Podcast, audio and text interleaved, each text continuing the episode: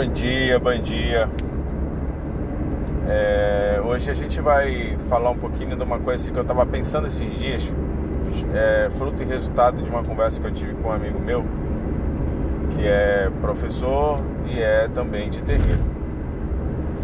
Eu estava explicando para ele como é terreiro, né?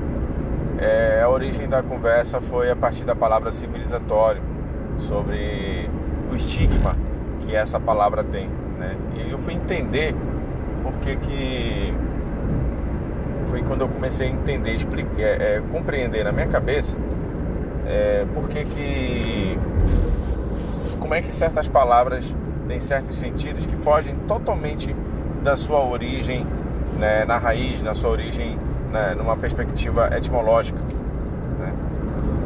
e processo civilizatório, né?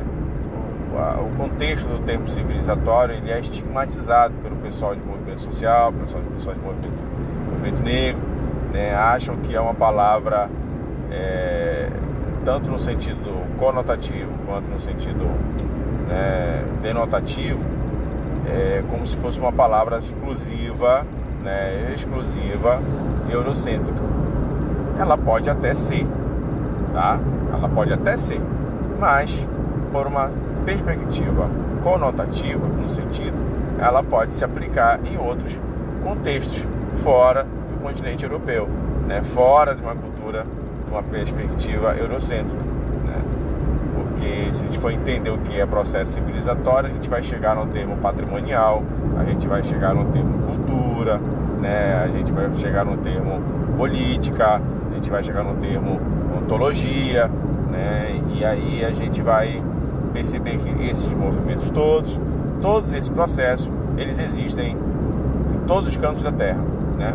Porque cada povo, cada cultura, né, cada comunidade, cada espaço, cada território, você vai compreender que existem filosofias específicas, processos naturais específicos, pensamentos, né, filosofia específica, transformações sobre o espaço específicos e até o tempo.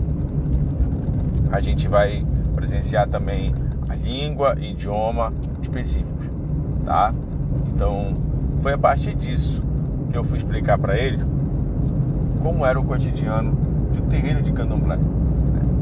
E uma das coisas que eu falo para você que está ouvindo, que tem curiosidade para entender, para perceber o que é candomblé, né? e, e, e acha que no fundo tem uma vontade, eu tenho um potencial, vamos colocar assim, para ir para dentro de um terreiro de candomblé, eu deixo como dica a seguinte situação: terreiro é um lugar para você entrar calado e sair calado.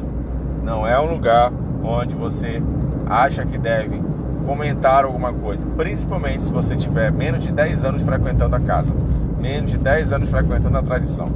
Principalmente tá? Principalmente, eu conheço gente com mais tempo do que isso e entra calado e sai calado. Terreiro é um lugar para trabalho.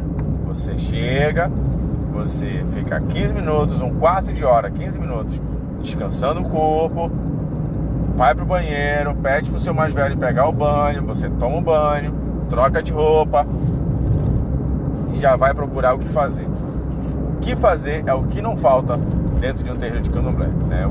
Você há sempre uma demanda, né? Uma vassoura para passar, uma roupa para passar, um, uma comida para fazer, um móvel para ajeitar, um, um embate santo para limpar, uma vela para acender, uma folha para catar. Você sempre vai encontrar alguma coisa para fazer, né? E aí você trabalha, né? E faz calado. Lugar o, o, comportamento de uma casa de santo que a gente costuma, a boca de um membro de terreiro de candomblé, ela tem que ser perfumada, ela tem que ser suave. Então você só fala para agradecer, você só fala para pedir, você só fala para tomar benção. É só para isso. Fique calado, trabalhe, faça o que tem que fazer. Terminou, acabou a obrigação, acabou os afazeres, se sente, descanse, confraternize com seus irmãos, brinque com seus irmãos, sem tirar, sem infligir seus limites, sem entrar na intimidade daquilo que lhe foi permitido. Quando der seu horário, você se levanta. Se tiver que dormir no terreiro, você dorme. Se não, você troca de roupa, toma a benção de todo mundo, troca de roupa e vai embora. E até que vem no próximo dia de obrigação. Terreiro de candomblé, você entra calado e sai calado. Terreiro de candomblé, você tem muito que aprender.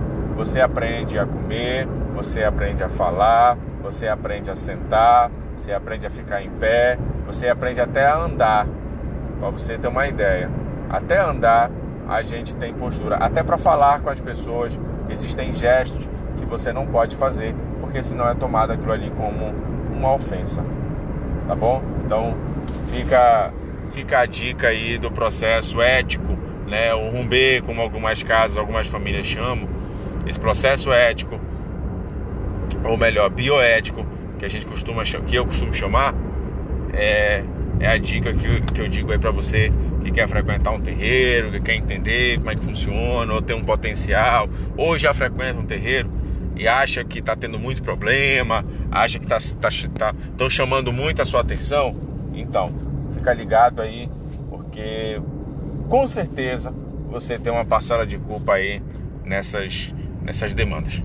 Então, um Zambiaquá Tensar, um beijo no, no coração aí na Mushima e vamos que vamos. Anjozinho Tatacafuna Mizu.